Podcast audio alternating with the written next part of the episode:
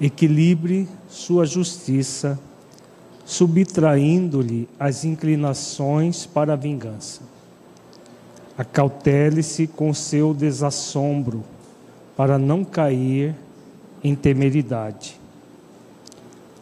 Analise sua firmeza, para que se não transforme em petrificação. Ilumine suas diretrizes, a fim de que se não convertam em despotismo. Examine sua habilidade, evitando-lhe a internação em velhacaria. Estude sua dor, para que não seja revolta. Controle seus melindres, de modo que se não instalem na casa sinistra do ódio. Vale, vele por sua franqueza, a fim de que a sua palavra não destile veneno. Vigie seu entusiasmo, para que não constitua imponderação. Cultive seu zelo nobre, mas não faça dele uma cartilha escura de violência. Vamos elevar os nossos pensamentos a Jesus rogando a Ele que nos abençoe a todos. Mestre, amigo, abençoe-nos, Senhor.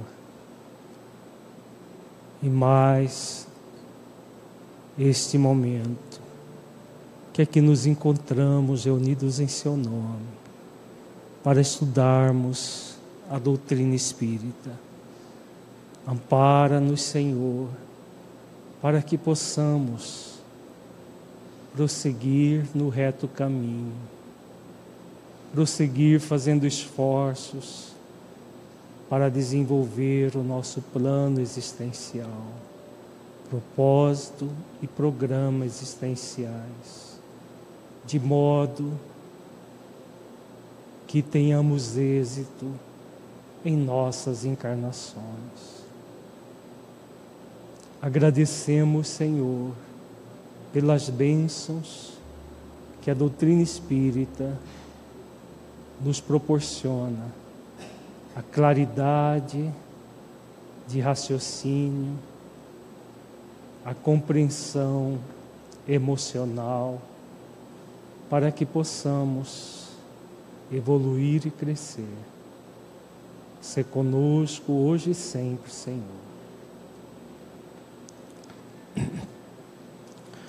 Continuando com a reflexão sobre as dimensões do espírito imortal e o plano existencial, hoje nós trabalharemos o tema, o programa existencial, segunda parte. Começamos a trabalhar no nosso encontro na semana passada. O objetivo é refletir sobre o que é o programa existencial e como desenvolvê-lo. Vamos inicialmente meditar sobre o programa existencial. Feche os olhos, entre em contato com você mesmo essência, buscando sentir-se um espírito imortal, filho de Deus, aprendiz da vida. Que ideia você faz do programa existencial que todo espírito traz ao reencarnar no mundo? Como é para você esse programa? Você já consegue delineá-lo em sua vida? Deixe os seus pensamentos e sentimentos fluírem, evitando qualquer mascaramento num processo de auto-engano. Seja verdadeiro verdadeira com você, analisando-se com autenticidade.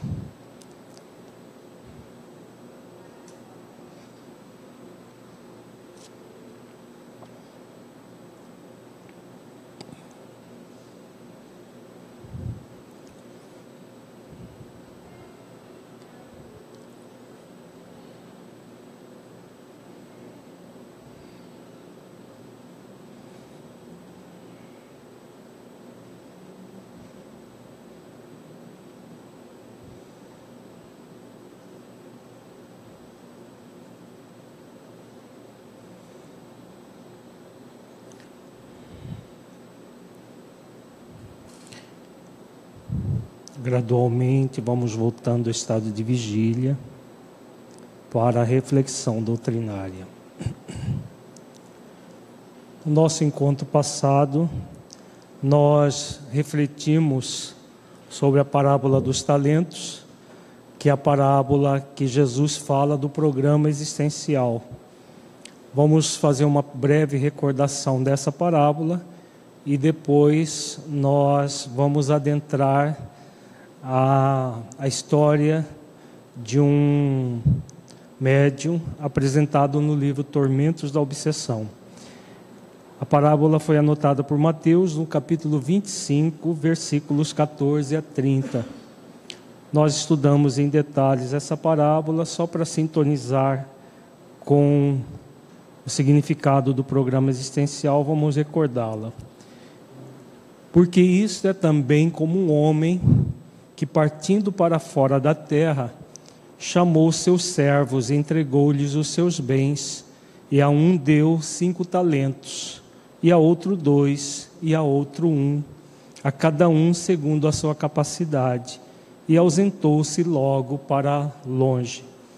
Nós vimos na semana passada que esse, esse versículo, o primeiro versículo da parábola, representa a, o processo reencarnatório, a, a preparação do, do ser humano para reencarnar e que cada um vai receber uma programação de acordo com a própria capacidade.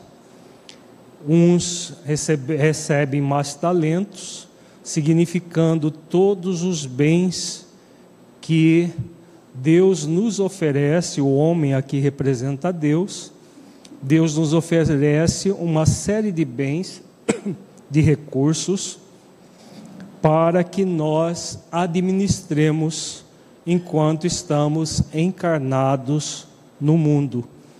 Então, nós vamos ter os talentos de acordo com a nossa capacidade.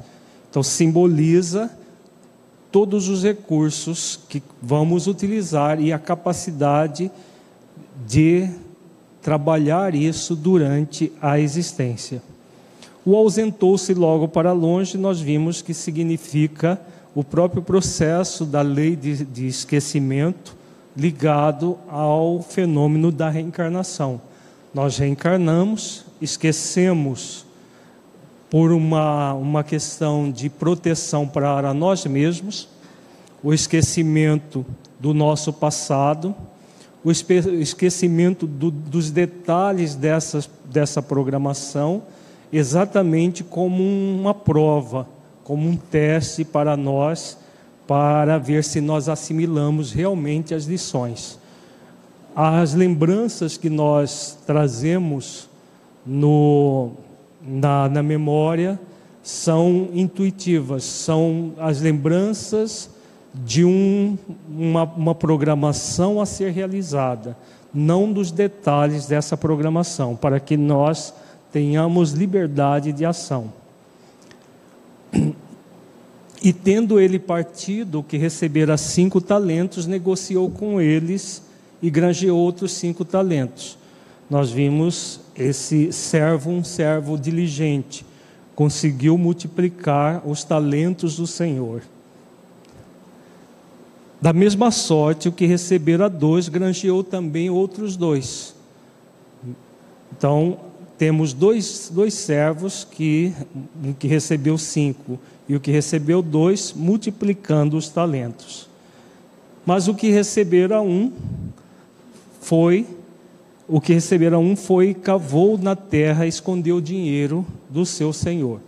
Então, dois servos diligentes e um servo negligente, simbolizando aqueles que fazem todos os esforços para realizar as atividades que propuseram antes, que se propuseram antes de encarnar, e aqueles que, em vez de fazer os esforços, adentro no, no processo da preguiça moral e não realiza os esforços.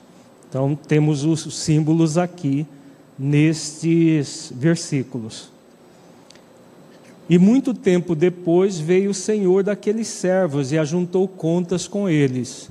Aqui nesse versículo nós temos o símbolo de um fenômeno que vai acontecer na vida de todos nós, que é o dia da nossa morte no corpo. Nós reencarnamos e vamos desencarnar. Nesse dia, nós vamos ajustar as contas com o Senhor do servo. Então, esse ajuste de contas se dá, como nós vimos também no, no, no nosso encontro passado, se dá na consciência do Espírito. É aquilo que Jesus chamava de dia do juízo.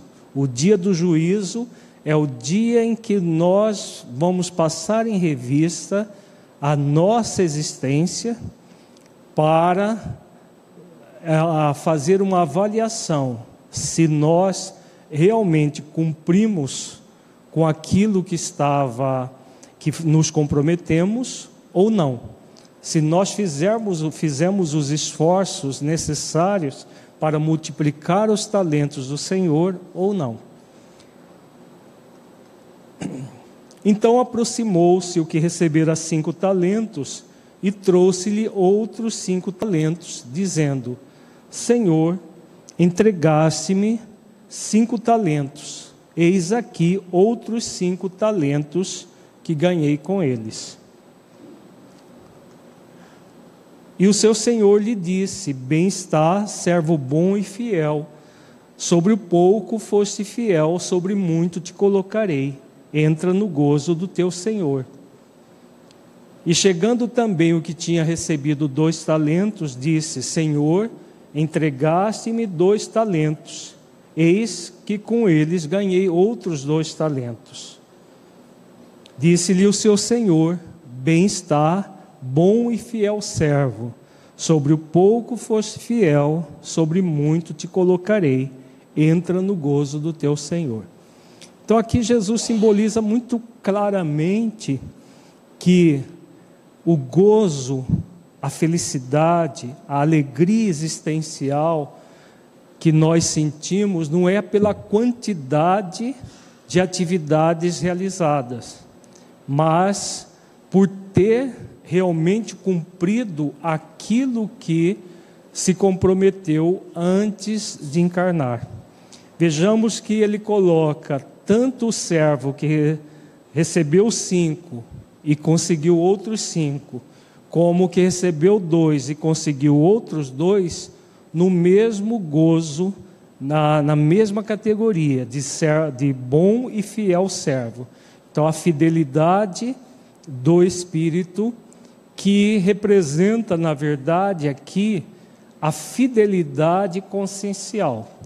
Então, quando nós somos fiéis às nossas consciências, realizando os esforços para multiplicar os talentos, realizar, realizar tudo aquilo que nós nos comprometemos, nós vamos entrar nesse gozo, no gozo que é a alegria, a felicidade da consciência tranquila de ter feito todos os esforços necessários. Isso que Jesus simboliza nesta parte da parábola. Mas chegando também o que recebera um talento, disse: Senhor, eu conhecia-te que és um homem duro, que ceifas onde não semeaste, e ajunta onde não espalhaste.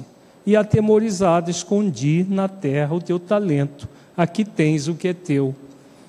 Então, aqui, aqui neste versículo, nós temos o, o símbolo das leis divinas, que são aquilo que elas são. Não é possível ludibriar as leis, especialmente as leis de amor, justiça e caridade, a lei de causa e efeito.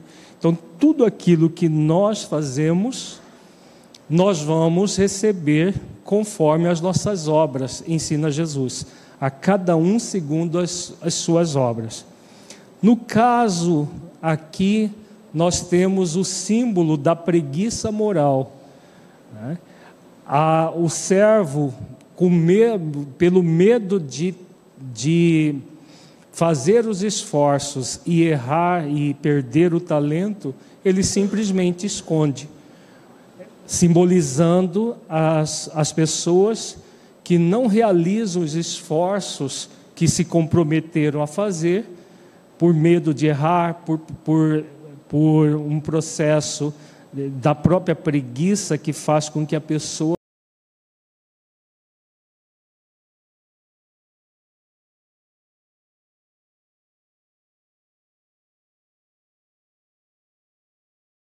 onde não semeei, e ajunto onde não espalhei.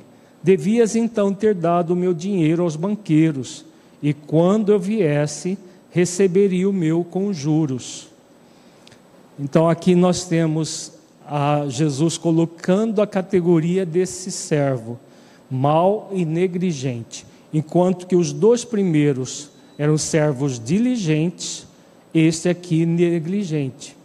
E Jesus coloca uma questão muito importante também, que nós temos um compromisso consciencial de multiplicar os talentos do Senhor, realizar todos os esforços para desenvolver o plano existencial, que é o conjunto de propósito e programa existenciais o propósito é sempre o desenvolvimento das virtudes, conforme nós já vimos.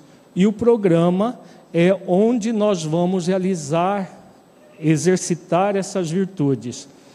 No caso, Jesus coloca que, que a respeito dos juros, o juros simboliza exatamente, pelo menos, realiza as realizações na horizontal da vida, as realizações em que a pessoa faz alguma coisa para o bem do próximo, para o bem de si mesmo e do próximo, nas várias circunstâncias da vida, mesmo que ela não tenha feito todos os esforços para desenvolver as virtudes, que seriam pelo menos os juros.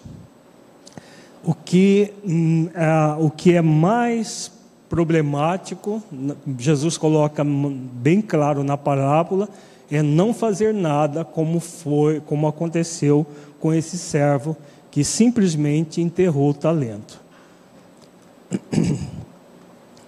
E aí o que vai acontecer? Tirai-lhe, pois, o talento e dai ao que tem os dez talentos. Então nós temos aqui o símbolo da é, de, do movimento de muitas criaturas que enterram os seus talentos, e aí o que vai acontecer? Como a sociedade, como a, a, as, as instituições não podem padecer a continuidade, os servos diligentes acabam assumindo o trabalho daqueles que agem com negligência.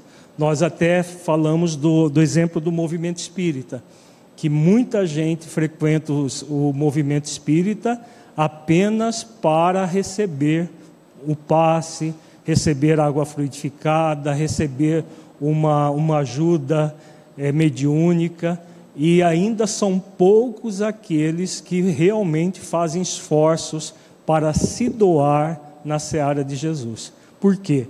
Porque a maioria ainda permanece enterrando os talentos e aqueles que é, se, se encontram numa, numa posição de maior esforço, acaba realizando os esforços pelos demais que, a, que, que, não, que ainda estão enterrando os talentos, para que a instituição não pereça.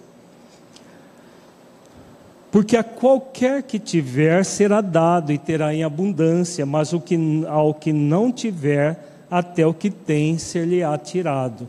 Aqui também nós refletimos que simboliza a, tudo aquilo que nós conquistamos na vertical da vida.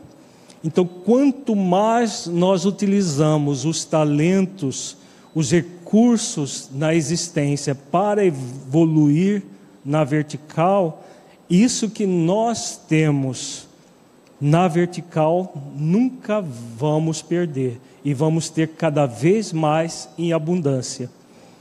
E Jesus fala: ao que não tiver, até, até o que tem ser-lhe atirado. O que ele não teve?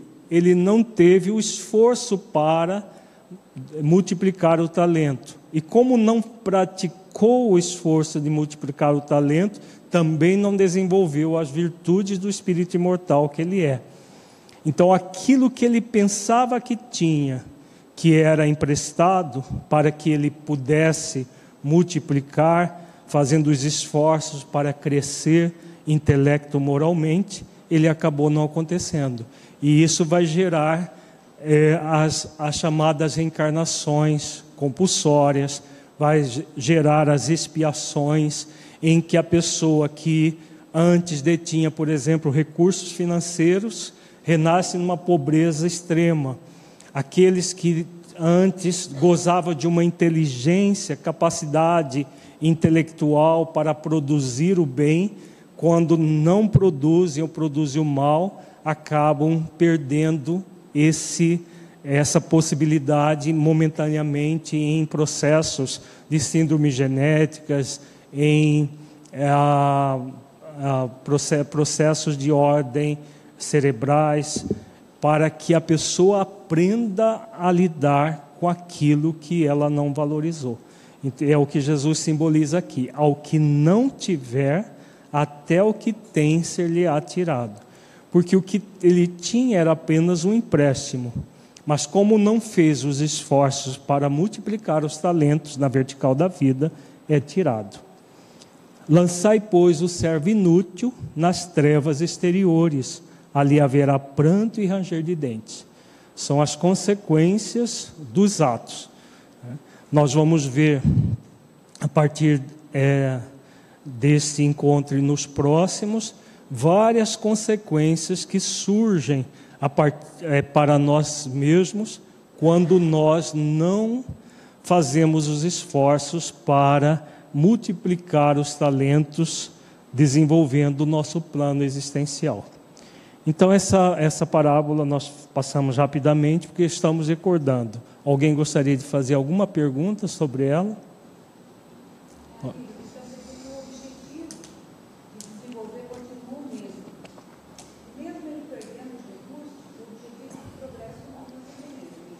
Se o objetivo do se o objetivo do progresso é o mesmo, não é um castigo? Não, não é um castigo. É um aprendizado das consequências. Porque aquilo que Jesus ensina, cada um segundo as suas obras. Quando nós recebemos de volta o resultado das nossas obras, não significa um castigo, significa que nós vamos aprender as, as, é, ao passar pelas consequências, aprender que aquele caminho é inadequado.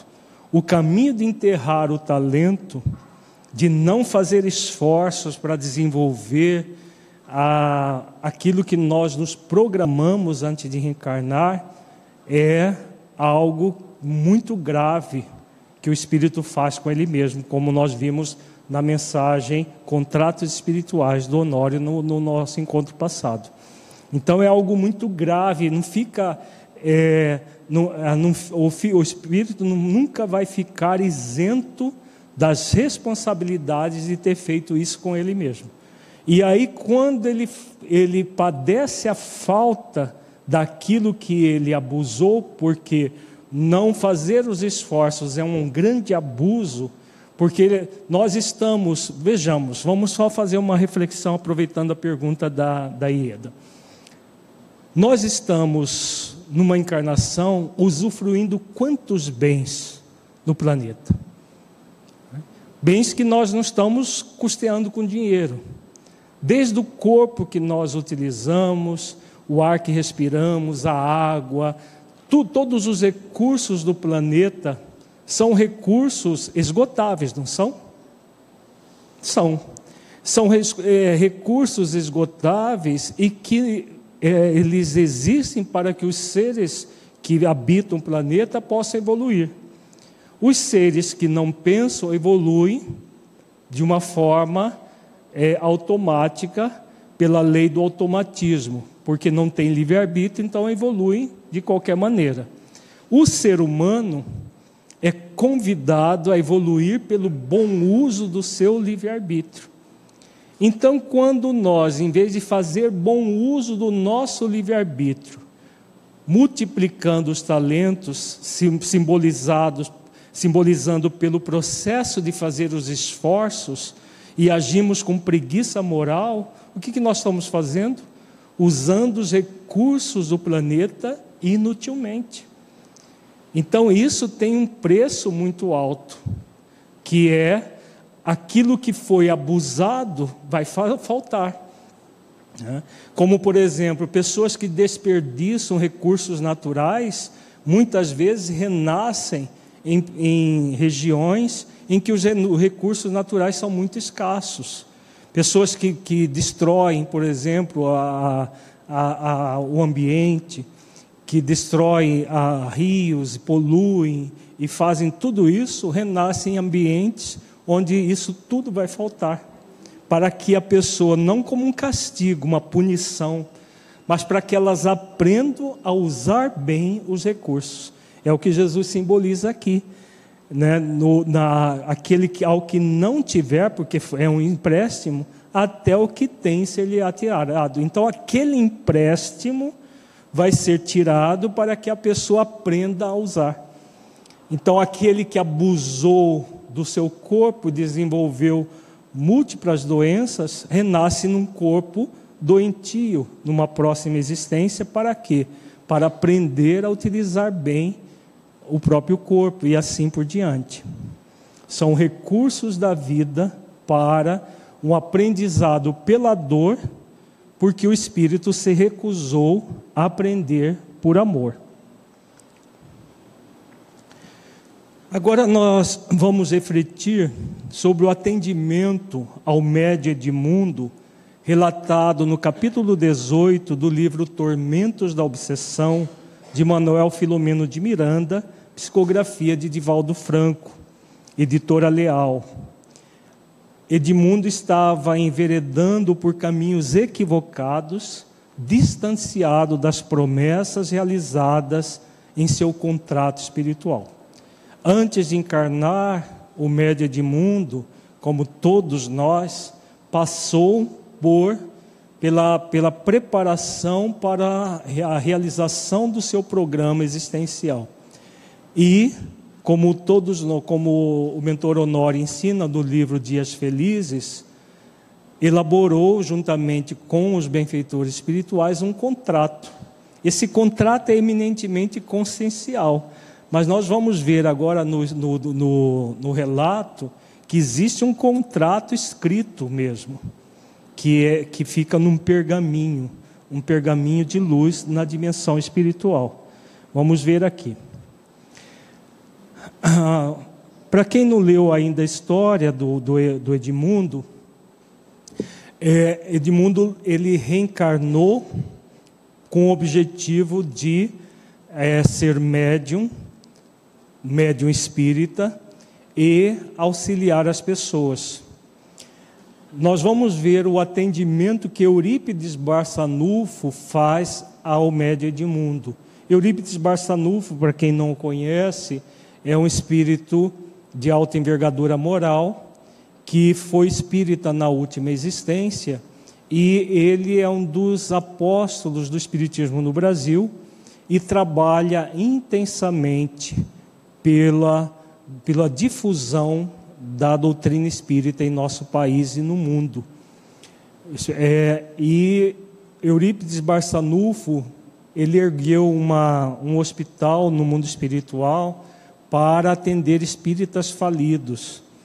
E ah, ele atua não apenas por aqueles que já desencarnaram e foram à falência espiritual, mas ele atua também na, é, com aqueles que ainda estão no corpo e orienta, dá, dá, dá conselhos, orientações várias, mas que poucos seguem.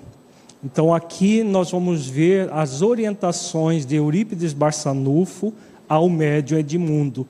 uma orientação muito significativa que serve para todos nós. Reunimos-nos aqui neste momento para receber um querido companheiro que se encontra nas sombras terrestres, com tarefa muito bem programada, mas caminha largos passos para a loucura das paixões humanas que ora se entrega. Telementalizado pelos adversários do seu progresso, bem como por sistemáticos inimigos da libertação das mentes humanas das chagas obsessivas, deveremos convidar o companheiro a reflexões acuradas e, mais uma vez, tentar dissuadi-lo dos objetivos vãos que está abraçando com louca sofreguidão, procurando na terra o prazer e o engodo a fama e a popularidade, esquecendo-se de Jesus, que vai passando para segundo plano, ou pior, que se torna instrumento de atração para os seus torpes desejos de sensações. Muito significativa a, a fala de Eurípides, quando ele diz: Edmundo reencarnou com tarefa muito bem programada, caminhando a largos passos para a loucura das paixões humanas que ora se entrega. Muitos, quando estão encarnados na Terra, têm essa ideia de que vai ser possível servir a dois senhores de que vai ser possível, ao mesmo tempo que tem uma programação muito bem elaborada, participar dos gozos do mundo simultaneamente. Foi o que é o que está acontecendo com Edmundo aqui nesse momento.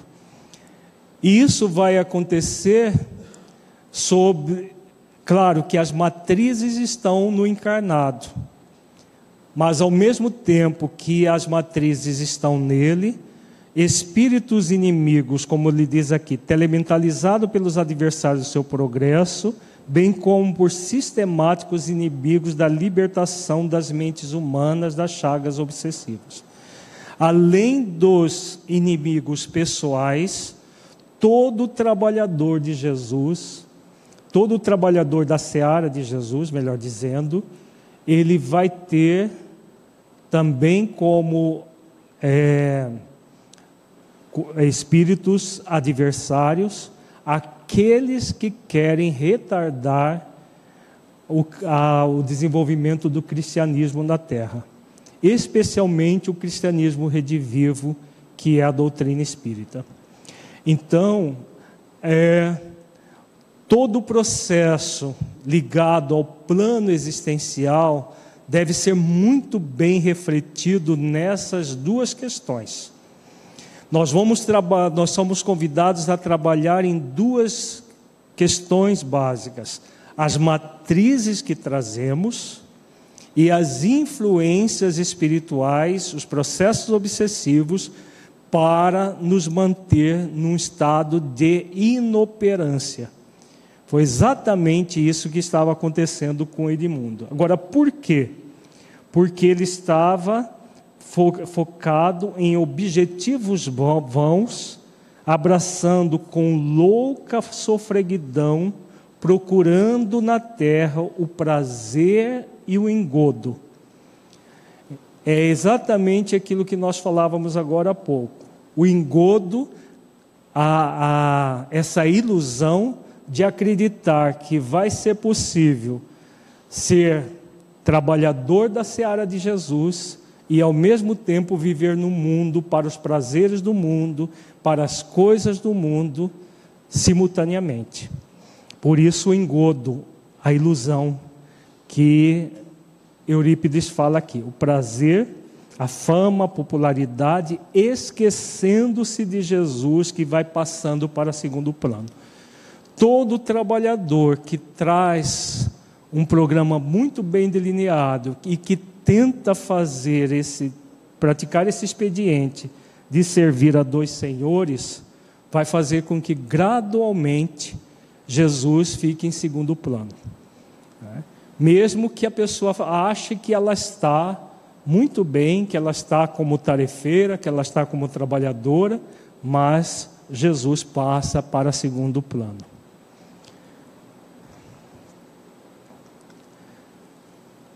Quando se está muito preocupado com a própria promoção, esquece da razão do trabalho, que passa a lugar secundário. Como a existência física é muito breve e logo se acaba, o iludido desperta no abismo do arrependimento tardio, assinalado pelos sofrimentos demorados. Então, é exatamente o que nós vimos simbolicamente na parábola o pranto e o ranger de dentes. A pessoa se entrega ao processo da ilusão e só no dia em que o Senhor vem ajustar contas que muitos, muitos se dão conta do que fizeram durante a existência. Então essas lições, como o caso do, do Edmundo, serve de alerta consciencial para todos nós. Vamos prosseguir na, na história dele, que é muito interessante. Aguardemos, portanto, Edmundo, o servidor em perigo. Então, o que, que aconteceu? Aqui eles estão, é, Eurípides está falando para Filomeno de Miranda o que iria acontecer. Eurípides, ah, o Edmundo foi desdobrado do corpo físico por alguns benfeitores e levado até a colônia espiritual, de onde ele partiu é, com a supervisão do próprio Eurípides Barçanufo. Nesse Comenos, um grupo de amigos espirituais deu entrada no recinto trazendo Edmundo adormecido, que foi colocado em uma cadeira confortável e acolhedora. Pude observar que se tratava de um jovem que ainda não completara 40 janeiros o seu era um sono inquieto, que demonstrava desalinho interior. Embora a aparência agradável, o corpo perispiritual apresentava-se com estranhas exteriorizações vibratórias, particularmente nos centros coronário e genésico. Então, aqui é uma breve descrição de Filomeno de Miranda, de Edmundo desdobrado do corpo sono inquieto, desalinho interior, o corpo perispiritual com estranhas exteriorizações vibratórias. Então ele já estava, apesar de ter apenas 40 anos, é, já com manifestações de, de, de é, problemas no perispírito, particularmente no centro coronário, que é o centro de força aqui da, do sexto chakra, e o genésico, que é o segundo chakra ligado às questões sexuais. Aliás, coronário é o sétimo. Aqui é o, o frontal. Tá? Então, o sétimo chakra, que é o chakra ligado ao fenômeno mediúnico, mas também ao fenômeno obsessivo. Como, ah, como é, Edmundo estava conectado com um processo obsessivo muito sério, inclusive depois desse atendimento eles atendem também o espírito que estava é, o perseguindo, o, aquele que tinha ligação pessoal com ele, ele estava colocando em risco o próprio fenômeno mediúnico devido à obsessão. Alguma pergunta até agora, gente? Emitiam ondas de cores quentes, intermitentes, denunciando o comprometimento dos fulcros geradores de energia. Continuando a observação com mais cuidado, percebi-lhe dilacerações no campo modelador biológico de procedência inferior queriam manifestar-se posteriormente no corpo somático. No centro cerebral estava instalada a matriz obsessiva, o que também se apresentava no aparelho sexual. Certamente os plugs de ligação haviam sido deslindados magneticamente naquele momento pelos assistentes que o trouxeram para o encontro especial. Então, novamente, Filomeno continua é, descrevendo o que ele percebeu em Dimundo, lesões no perispírito que já estavam por se manifestar no corpo físico.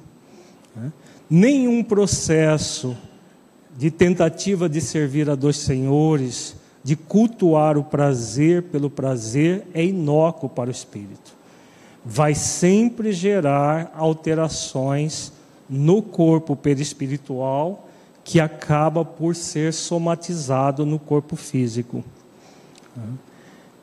Como ele diz aqui, é, há tanto o centro cerebral, que é esse sexto, o sexto chakra, o sétimo é o coronário, o cerebral é o sexto, e principalmente o segundo chakra já com manifestações de alterações no, no aparelho sexual e os plugs mentais de ligação com os espíritos obsessores. Saudamo-lo aqui, eh, saudamo-lo muito cordialmente em nome de Jesus a quem servimos. Aqui nos reunimos e o recebemos carinhosamente com o objetivo de recordá-lo que esta não é uma viagem de recreação espiritual ou de compensação emocional. Objetivamos, isto sim, acordá-lo para o cumprimento digno das responsabilidades assumidas antes do berço e que nesse momento encontram-se grave perigo para sua concretização. Vejamos a benção que é isso. Nós programamos antes de encarnar, os benfeitores espirituais nos auxiliam de todas as maneiras, nós vamos ver detalhes de como essa programação é feita. Reencarnamos, temos o convite consciencial de realizar as ações, e ao mesmo tempo, quando de alguma maneira nós estamos indo para caminhos equivocados, espíritos que velam por nós, que muitas, muitos deles avalizaram a nossa reencarnação, nos relembram das responsabilidades assumidas. Muitos reclamam: ah, mas eu não lembro aquilo que, que, eu, que eu prometi, então não, vou ter, não tenho responsabilidade nenhuma. Isso é fala do preguiçoso. Por quê? Nós não lembramos para o nosso próprio benefício, porque se nós não tem como a memória ser seletiva você lembra só as coisas boas e as coisas más ficam esquecidas. Se nós lembrássemos, nós iríamos lembrar também os desmandos que nós produzimos antes de encarnar. Então seria, é, seria praticamente uma, uma tortura para nós convivermos com pessoas que muitas vezes nós agimos como criminosas com elas. Então, o esquecimento ele, ele é providencial. Agora, como diz o livro dos Espíritos, o esquecimento nunca é total. E ao mesmo tempo que o esquecimento nunca é total, existem essas, essas recordações que os benfeitores espirituais fazem conosco em momentos cruciais da nossa vida. Vamos ver em detalhes a recordação que Edmundo foi submetido. Você partiu desta colônia com um programa de ação espiritual muito bem delineado, no qual foram investidos muitos valores e o atendeu por bom período da existência física. Abeberando-se na inexaurível fonte do Espiritismo, saciou a sede de informações e despertou para a tarefa que deveria realizar. A mediunidade franqueou-lhe o acesso à espiritualidade, que jamais deixou de regatear-lhe auxílio e apoio. Agora, quando a notoriedade o alcança, facultando-lhe ensejo para ampliar o campo de serviço e dedicação a Jesus e a sua doutrina, você começa a comprometer-se com a frivolidade e o mundanismo. Então, no caso do Edmundo, ele tinha ainda um agravante. Né? Qual, qual era?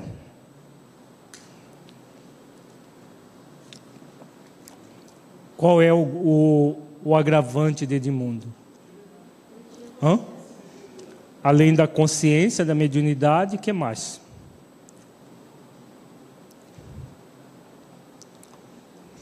Ele começou bem a atividade. Ele começou bem e na hora que ele já estava adquirindo maior fama, maior visibilidade do trabalho, foi nessa fase que ele começou a acreditar que seria possível servir a dois senhores. E, e a Filomeno coloca, aliás, Eurípides coloca aqui que a, a a ação espiritual foi muito bem delineada, no qual foram investidos muitos valores. Que valores são esses? Usando a linguagem da parábola? Muitos talentos. Então foram investidos muitos talentos em Edmundo, porque a capacidade dele era grande.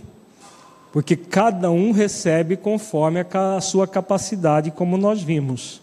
Mas, ao invés, em vez de ele é, prosseguir fiel ao compromisso assumido, começou a se comprometer com a frivolidade e o mundanismo. Entendemos que esses adversários já se lhe encontravam, já, já se lhe encontram fixados no espírito, responsáveis que foram por mais de um insucesso em existências anteriores. Todavia, esta é a sua oportunidade feliz para servir ao Senhor e não para dele servir-se, como vem fazendo, repetindo a insânia para o qual recebeu altas dosagens de energia libertadora. A mediunidade ostensiva é compromisso muito grave de consequências relevantes que não pode ser utilizada mediante a irreverência e o despautério. Então, uma, uma, uma questão do Edmundo era basicamente algo relacionado a quê? Nós já estudamos isso aqui. Qual era o grande problema dele? Além do processo obsessivo, ele surge a partir de matrizes nossas, né? Então, esse movimento do, do, de mundo ligado ao mundanismo, à frivolidade, ele estava vindo de existências anteriores. Então, ele trazia subpersonalidades ainda focadas na frivolidade e na, no mundanismo. Quando nós trazemos essas tendências do passado, qual é o nosso movimento? Qual deve ser o nosso movimento? Todos nós, de alguma maneira, trazemos as nossas limitações do passado a serem transformadas, que assomam na nossa vida como subpersonalidades, como tendências. E o que fazer com essas tendências? Nós temos três opções sempre para lidar com as nossas questões interiores. Quais são?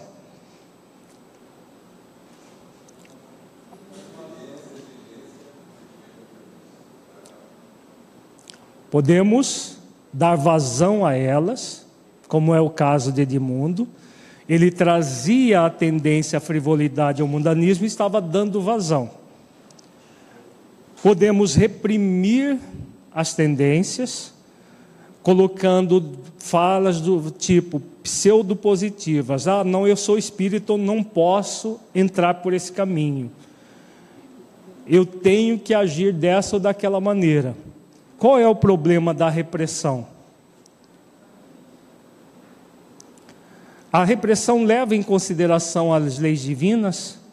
É um movimento amoroso, justo e caridoso consigo mesmo? É um movimento que leva em consideração a lei de liberdade, a liberdade de fazer escolhas? Não. Então, é um movimento de uma pseudo-responsabilidade, na qual a pessoa exige dela uma perfeição que ainda não pode ter. Todas as vezes que a pessoa entra nesse movimento repressivo, é como se alguém fosse lá e tapasse a válvula de uma panela de pressão. Tapa a válvula, mas a pressão continua e vai explodir cedo ou tarde. Então a pessoa muitas vezes tem um movimento pendular. Uma hora ela reprime o processo, outra hora ela dá vazão. Quando ela dá vazão, ela muitas vezes entra em sentimento de culpa, volta para a repressão. Não é dessa forma. O caminho correto é o caminho da autoconsciência. A pessoa toma consciência da sua tendência e a partir da consciência da tendência dela, ela vai trabalhar em função da ressignificação das tendências. Então, em vez de dar vazão ou reprimir, ressignificar. Eu, a, isso passa pela lei de liberdade sempre. É uma escolha consciencial. É, o espírito é convidado a refletir. Eu posso dar vazão, porque a doutrina espírita é uma doutrina de liberdade, mas não me é adequado dar vazão, nem me é adequado reprimir. O que me é adequado é transformar a tendência que eu tenho em mim. Então, a partir do momento que o espírito toma consciência dessa realidade, o que, que ele está fazendo? Desenvolvendo o propósito existencial, que é o desenvolvimento das virtudes.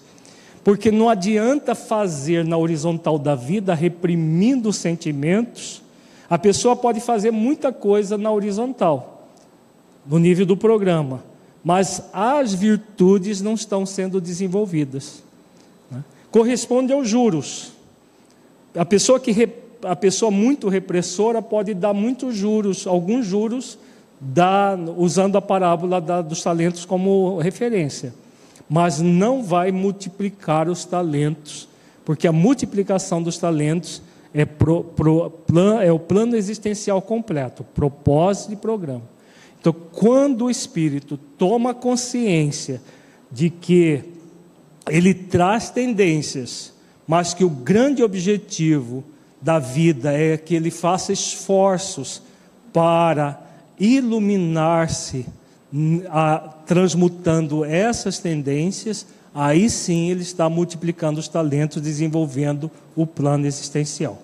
Tem pergunta, Márcia? Não? Já foi? Ok, então vamos continuar. Ante o aturdimento de, mundo, o benfeitor continuou. Iremos recordá-lo dos compromissos que você, a que você se vinculou, e os vem desrespeitando sob induções de espíritos vulgares, que ora se lhe associam à conduta mental e social apoiados nas suas preferências transatas. Aqui Eurípides Barçanu faz, faz claramente a referência às tendências que Edmundo trouxe de outras existências, que ele se comprometeu a trabalhar. Olhando a senhora Modesto, a nobre médium desenrolou um pergaminho que trazia nas mãos e com voz pausada leu o programa que fora traçado por solicitação do medianeiro e sua anuência jubilosa a algumas propostas que haviam sido apresentadas pelos seus guias espirituais. Então, nós vimos na, na semana passada o contra, a mensagem Contratos Espirituais do livro Dias Felizes. Aqui agora nós vamos ver de forma prática esse pergaminho que a, a senhora Modesto trazia nas mãos era exatamente o contrato espiritual do Edmundo, que estava lá na colônia e que ele trazia onde? Na própria consciência. Então Edmundo trazia todo esse contrato na consciência. E ali foi um momento para relembrar de uma forma muito ativa o contrato espiritual dele.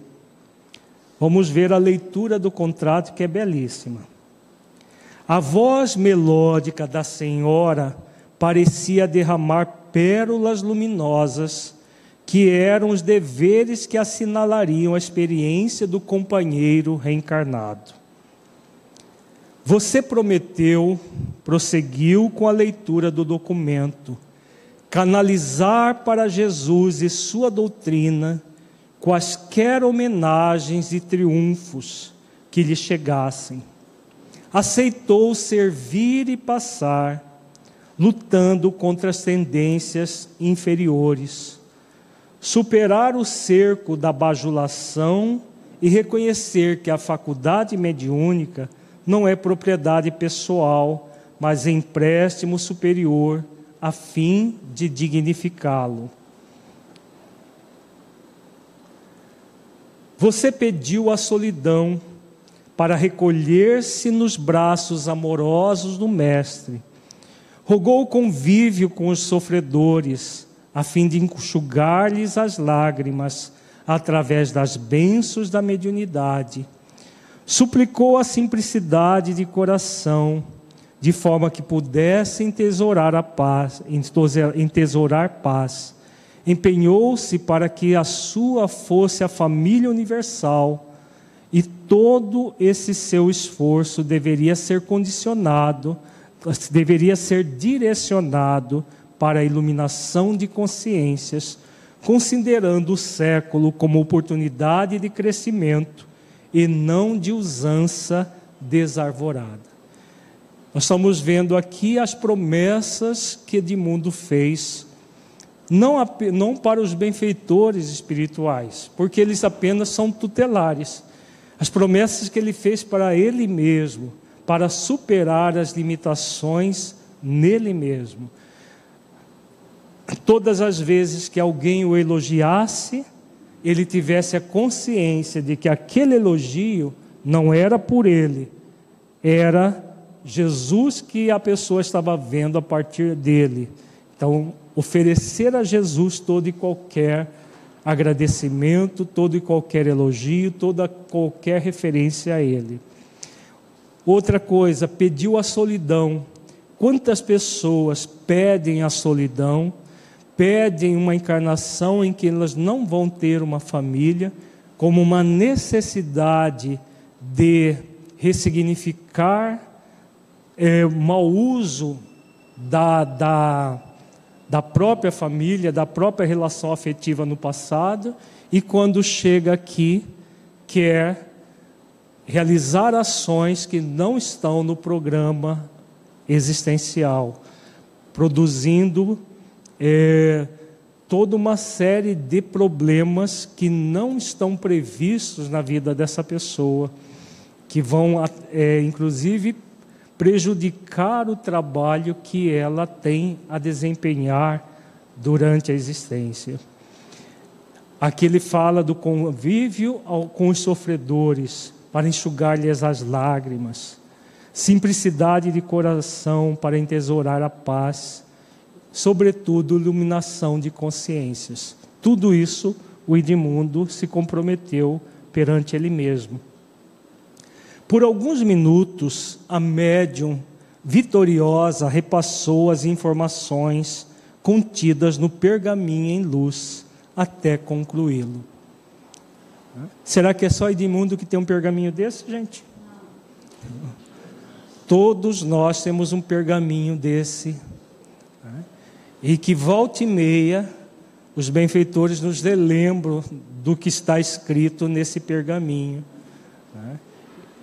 A consciência nos convida a sermos fiéis àquilo que está ali, para que nós, quando chegarmos no dia do juízo, estiver, ouvirmos essa voz que Jesus coloca na parábola: Bom e fiel servo, no pouco foste fiel, no muito, muito lhe colocarei, entra no gozo do teu Senhor. Todos nós trazemos um pergaminho assim, essas promessas. Fala, Márcia. Como fazer exercício? Daqui a pouco o Eurípides te dá a resposta. ele mostra para o pro, pro Edmundo o que fazer.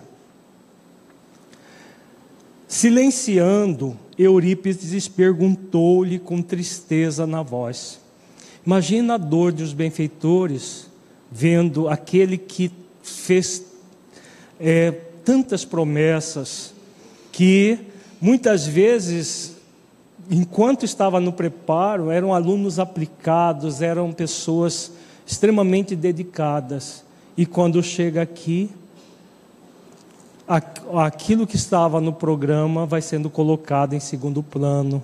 Quando é, fica em segundo plano, quando não vai mais para terceiro e quarto plano, ou quando se desiste totalmente.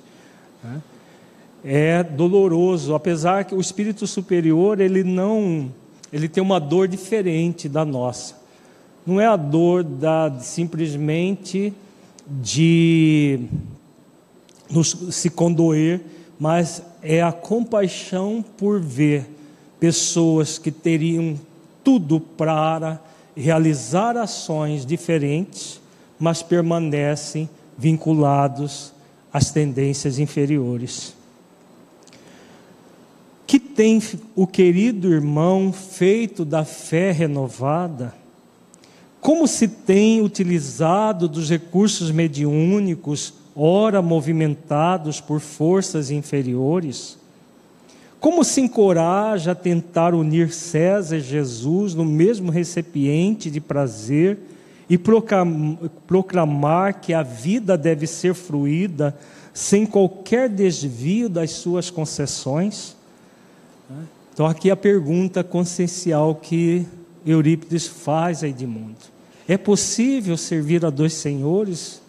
É possível servir a Jesus e ao mesmo tempo usufruir dos prazeres do mundo como se fosse uma, um, um direito dele? Perguntas para todos nós. Outras interrogações foram apresentadas com amor e severidade, a fim de que ficassem impressos na memória espiritual todos os acontecimentos daquela noite incomparável. Nunca faltam recursos preciosos para a preservação da saúde interior. Aqui é a resposta da sua pergunta, Márcia. Tais a oração, as leituras edificantes, o trabalho de socorro fraternal, tanto quanto social, que diz respeito aos valores existenciais, a meditação, o espairecimento sadio, a conversação edificante, o intercâmbio de pensamentos elevados. Somente dessa forma é possível preservar o psiquismo das incursões desastrosas propiciadas pelos servidores das paixões subalternas. Vejamos esse parágrafo que é muito importante, vamos nos ater a ele. Tendências inferiores, quem está no planeta de expiações e provas, quem não tem? Todos nós. Se nós não tivéssemos tendências inferiores, não estaríamos na dimensão física, num planeta de expiações e provas, nesse momento tumultuado. Poderíamos até estar na dimensão espiritual como benfeitor, mas na dimensão física, nesse momento, a grande maioria, claro que há exceções, temos as nossas tendências inferiores. Nós temos as três opções, como nós falamos: dar vazão, reprimir ou ressignificar. Se nós optarmos por ressignificar, que Eurípides chama aqui de preservação da saúde interior, só há um caminho: fazer esforços para que isso aconteça. Tem muita gente que quer ser saudável espiritualmente sem fazer esforços. Vai ser possível? Aqui ele elenca uma série de atitudes a serem realizadas. Oração. Tem gente que tem preguiça de, oração, de fazer oração. E quando se fala aqui em oração, não é a oração dessas que a gente faz de manhã e à noite por obrigação, muitas vezes. Ah, antes de dormir tem que fazer oração. Aí faz uma oração xoxa para não dizer que não fez. Como se isso é equivalesse a algo que se faz por obrigação. A oração aqui é o recurso que Jesus ensina: vigie e ora para não cair em tentação. Então, a vigilância, você vai observar as suas tendências. Na hora que surge um desejo, um desejo qualquer, o que deve fazer a pessoa que quer preservar a saúde?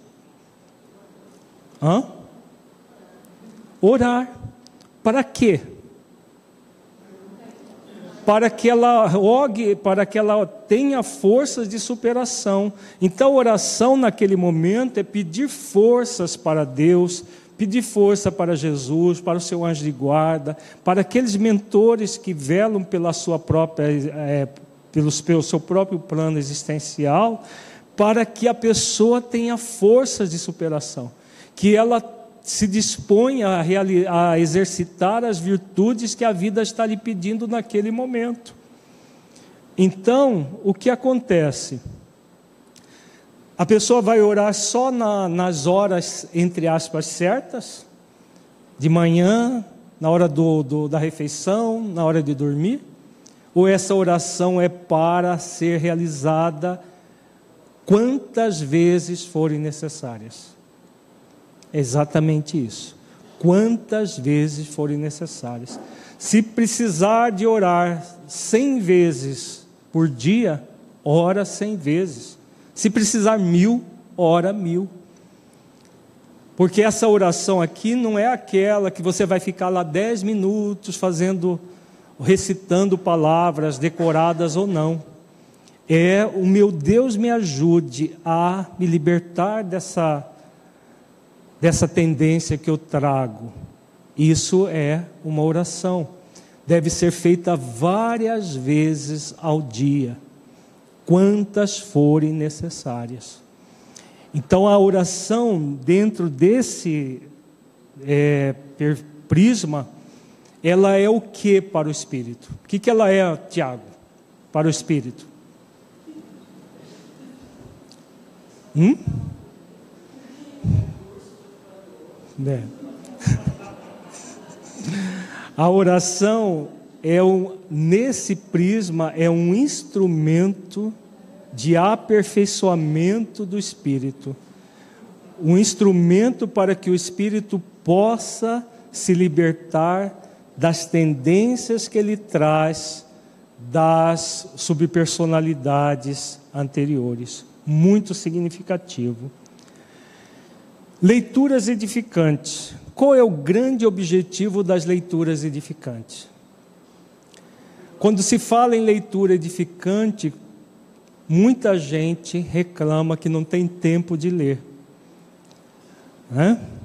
Mas tem tempo de ler Facebook, de ler tudo que, tudo que recebe no WhatsApp, né, de ler a Twitter e outras coisas mais. Mas leitura edificante passa longe. Tem tempo de assistir todos os filmes da moda, tem tempo de ver televisão horas a fio, tem tempo de ficar no computador, no celular horas a fio.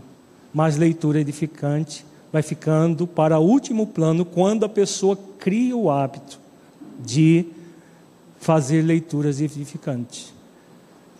Por que, que a leitura edificante está cada vez em desuso? Por causa da pre, né? da preguiça. Preguiça moral. Não é falta de tempo, não. Porque usa-se o tempo com outras coisas que não são edificantes. Com leituras que não são edificantes, inclusive. Porque ao mesmo tempo que se usa na leitura edificante de uma obra séria, de uma obra que nos auxilia a ficar concentrados no que é, naquilo que é significativo, é o mesmo tempo que nós vamos usar para outras coisas que não são edificantes. Então não é possível a preservação da saúde interior sem esforços, sem oração, sem leitura edificante. Trabalho de socorro fraternal. Qual a importância do trabalho de socorro fraternal para a nossa melhoria? Enquanto nós estamos pensando na dor dos outros, o que acontece com a nossa própria dor? Ela alivia. E aliviados na nossa própria dor, nós temos um fôlego para nos melhorarmos, fortalecer em nós os esforços de mudança. O socorro fraternal, o socorro social como diz o benfeitor, respeito aos valores existenciais. Meditação. Aqui já é um outro. Se oração e leitura edificante é um objeto raro, imagina a meditação. Né? São recursos, outro recurso fundamental. O que é a meditação? Dentro de uma visão profunda e e próxima de nós. Quando Jesus fala vigia e ora para não cair em tentação, ele está propondo meditação? Sim. A vigilância é um tipo de meditação mais propícia para a mente ocidental, que não é aquela meditação que você vai ficar em posição de lótus, vai esvaziar a mente, que é uma meditação, uma técnica oriental muito válida, mas que poucos de nós teríamos condições de fazer no dia a dia. Mas a vigilância, a observação, a reflexão sobre a nossa vida, o passar em revista lá da questão 919 de O Livro dos Espíritos, que Santo Agostinho oferece o método dele, é um, um, uma técnica de meditação. Então, meditar sobre as suas tendências. O que acontece com você quando você tem as tendências? Para que você, ao perceber as tendências, possa orar para se libertar da tentação de dar vazão a elas. Em vez de dar vazão, medita, vigia e ora. Medita e ora, analisando-se para poder tomar as providências necessárias o espairecimento sadio. É um, um, é, é um problema o lazer, a diversão? Só é um problema quando nós caímos no processo sensualista do mundanismo. Aí é um problema. Mas existem muitas formas de se obter o espairecimento sadio que diz o benfeitor, lazer saudável junto à natureza, junto a situações várias da vida que você não prejudica a ninguém, nem a si mesmo, nem ao seu próximo. São objetos de lazer muito é, interessantes e necessários para nós que estamos encarnados. Uma forma de lazer muito significativa é essa que ele coloca aqui: conversação edificante. Você encontrar os amigos, mesmo que seja num ambiente diferente, para conversar de forma edificante, não conversar falando mal da vida dos outros, reclamando das coisas, fazendo fuxicos, né? porque isso não é conversa edificante, mas a conversa em que se conversa sobre as questões existenciais, profundas da vida. É uma forma de lazer e que, ao mesmo tempo, nós nos auxiliamos uns aos outros. O intercâmbio de pensamentos elevados nessas conversas conscienciais. E aí conclui Eurípides: somente dessa forma é possível preservar o psiquismo das incursões desastrosas propiciadas pelos servidores das paixões subalternas. Então não é possível saúde emocional, saúde espiritual sem investimento. Desejar tudo isso simplesmente esperando que um dia desses nós vamos ser saudáveis, porque nós desejamos tanto, é pura ilusão. todos nós podemos sim ser cada vez mais saudáveis, investindo nesse caminho. Nesse sentido, caro irmão tem se permitido a cultura da ociosidade espiritual, negligenciando os deveres. Então, em vez de utilizar dos recursos espirituais, o que, que Edmundo estava fazendo? Ociosidade espiritual, negligenciando os deveres para ter tempo de entregar-se ao culto da personalidade e ao prazer das rodas elegantes do anedotário picante e vulgar, tanto quanto da exibição de valores que estão longe de ser legítimos. Para onde pretende direcionar os passos? Que tem feito dos tesouros mediúnicos que deveriam ser aplicados para enxugar lágrimas e diminuir aflições? Onde o devotamento à causa do bem? Então, em vez de realizar os esforços, todo, tudo aquilo que o benfeitor elencou, Edmundo estava se entregando a outras atividades de outras formas. A simples presença nas reuniões que propicia a exaltação do ego, nas quais a chocarrice e a insensatez campeiam, somente traz maior contingente de responsabilidade não atendida. Torna-se urgente que faça uma avaliação de conduta, a fim de retomar a charrua sem olhar para trás.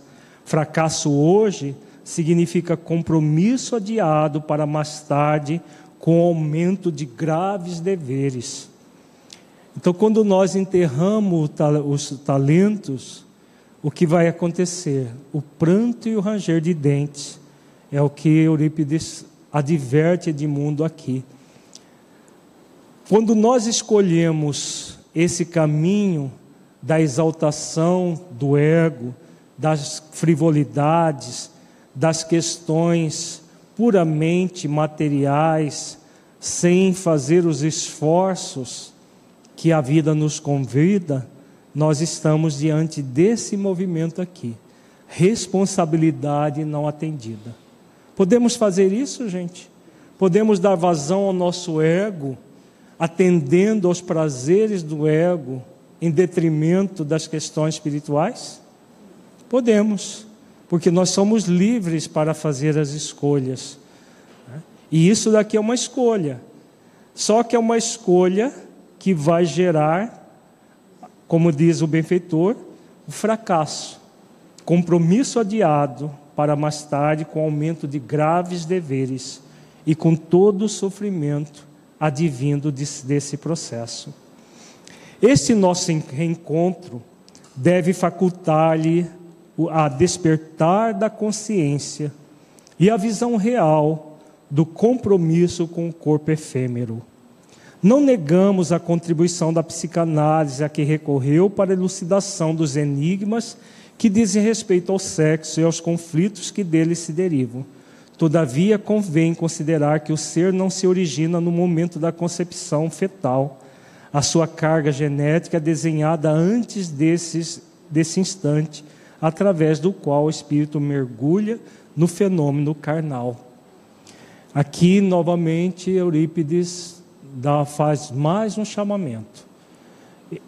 Edmundo, apesar de médio espírita, o que, que ele fez?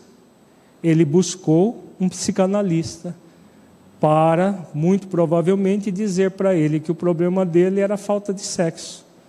E aí, como a, para o psicanalista tudo é sexo, uniu fome com vontade de comer, né? Porque os desejos de sensualista que ele trazia vinha nessa direção e ele trazia algumas inibições de ordem sexual para, conforme orienta Eurípides, para atender às necessidades de evolução dele próprio. E ao buscar um, um, alguém que falasse aquilo que ele gostaria de ouvir, ele simplesmente entra num processo de uma profunda irresponsabilidade mas por quê? Porque havia um desejo disso. E aí o, o alerta do benfeitor, des, despertar da consciência, a visão real do compromisso com o corpo efêmero. Nós estamos no corpo para desenvolver um plano existencial. Nós não estamos no corpo para usufruir prazeres do corpo e simplesmente voltar para a dimensão espiritual mais vazios do que entramos. As heranças morais se delineiam, delineiam com futuros compromissos a serem resgatados, necessitando mais de seriedade moral na conduta do que placebos psicológicos, que contribuem para aparente melhora, mas não resolvem em profundidade o problema das responsabilidades assumidas, que ressurgirão em outras expressões. Aqui, novamente, é, Eurípides faz uma reflexão muito profunda. Né?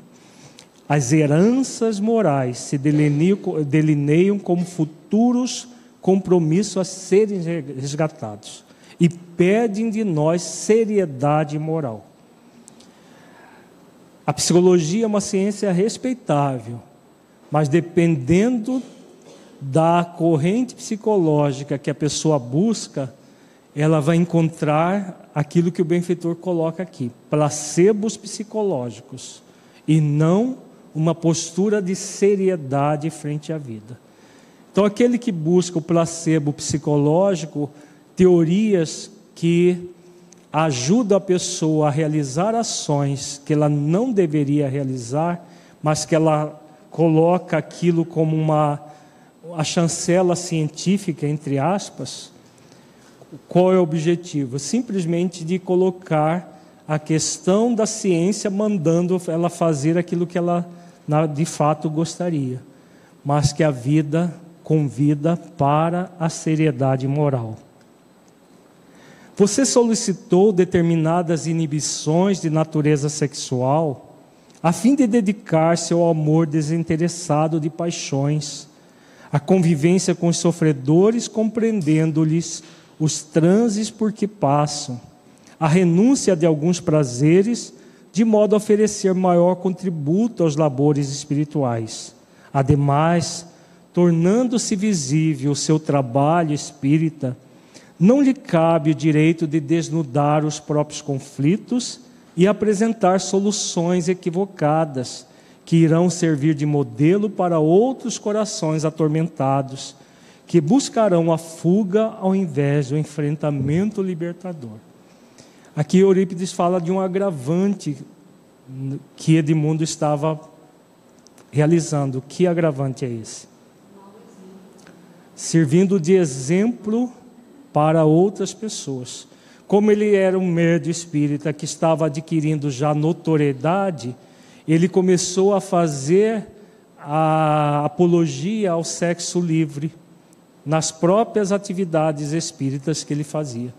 Como muitos hoje em dia utilizam o próprio movimento espírita para fazer apologias das, da, da sexualidade irresponsável, dizendo que não todas as pessoas têm o direito de fazer o que, o que bem lhe prover.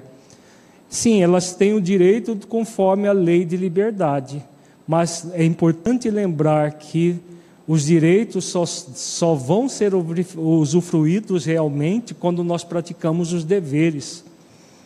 Nós somos, temos o direito de sermos felizes, mas a felicidade vai ser conquistada não por simplesmente colocar o prazer em primazia na nossa vida mas é pelo dever é que nós vamos desenvolver a felicidade.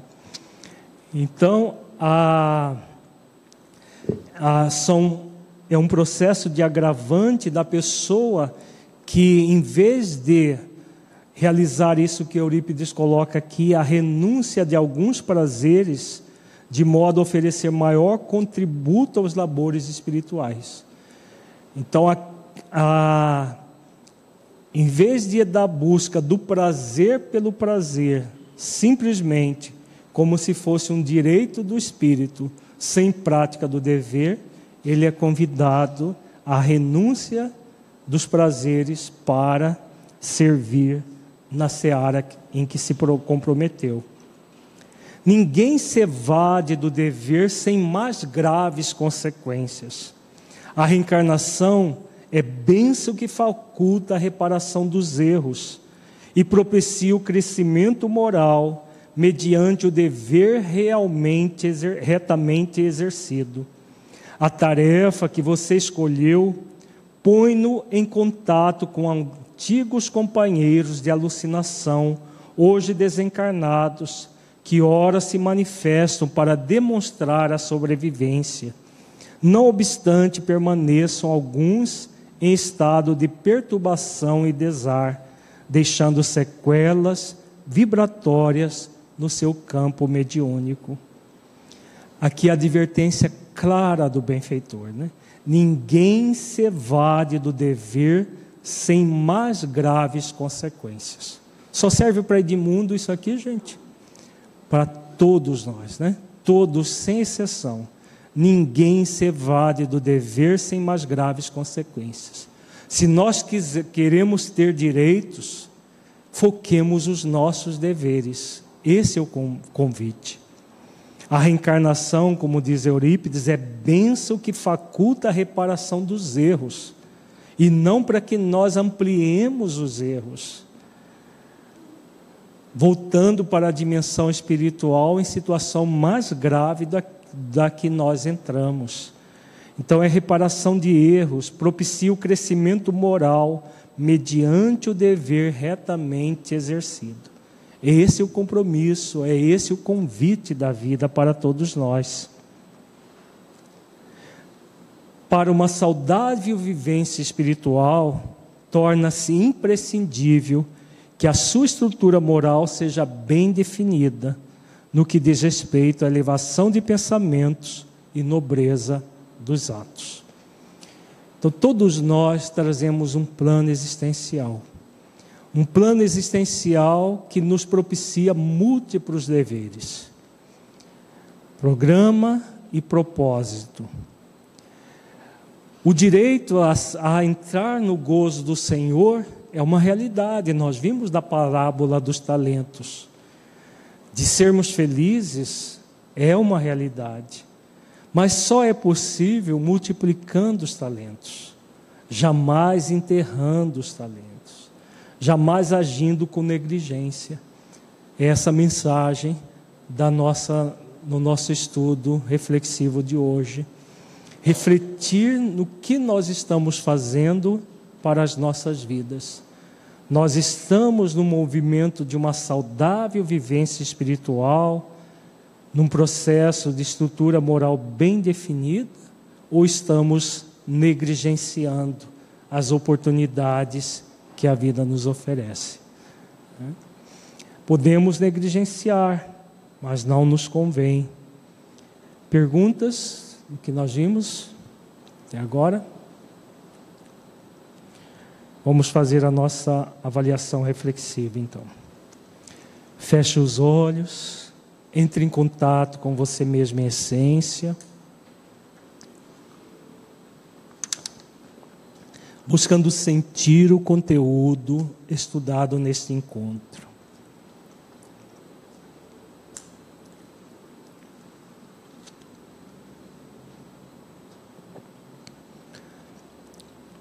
Do conteúdo, o que você entendeu que se aplique à sua vida?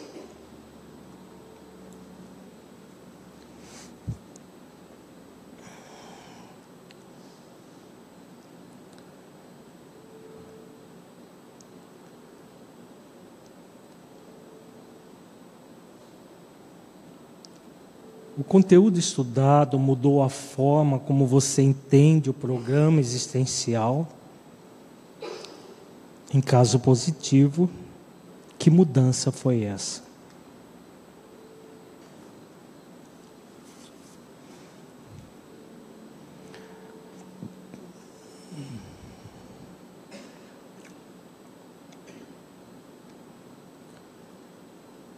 Como você tem lidado com seu programa existencial.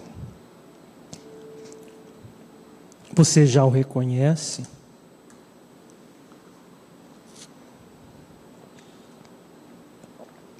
Tem feito esforços para desenvolver as virtudes do seu propósito, de modo a cumprir o seu programa?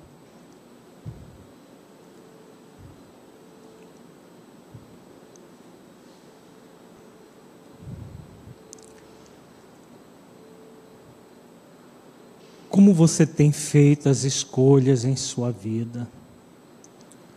Você tem feito escolhas conscienciais, nas quais você cumpre o seu dever, o dever de realizar o seu plano existencial, desenvolvendo as virtudes, realizando os esforços, para concretizar aquilo que você se comprometeu no seu programa existencial, cumprindo as leis divinas na sua consciência? Como é isso para você?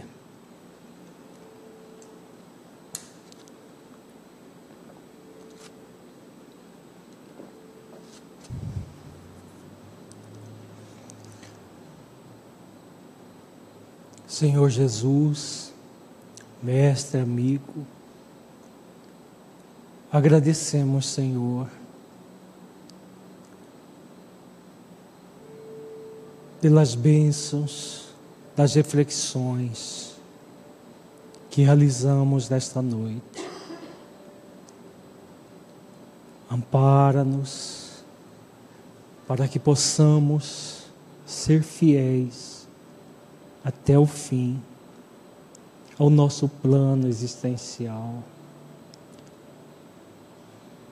Que possamos ser servos diligentes, que dão o melhor de si mesmos para multiplicar os talentos que a vida investe em nós. Gratidão, Senhor, por poder compreender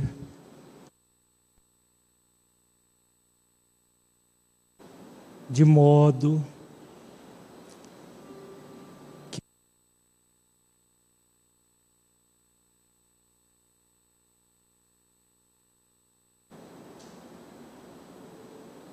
fortaleça-nos para que nós que esses conteúdos não fiquem apenas no nosso intelecto, mas que nos auxilie no progresso moral.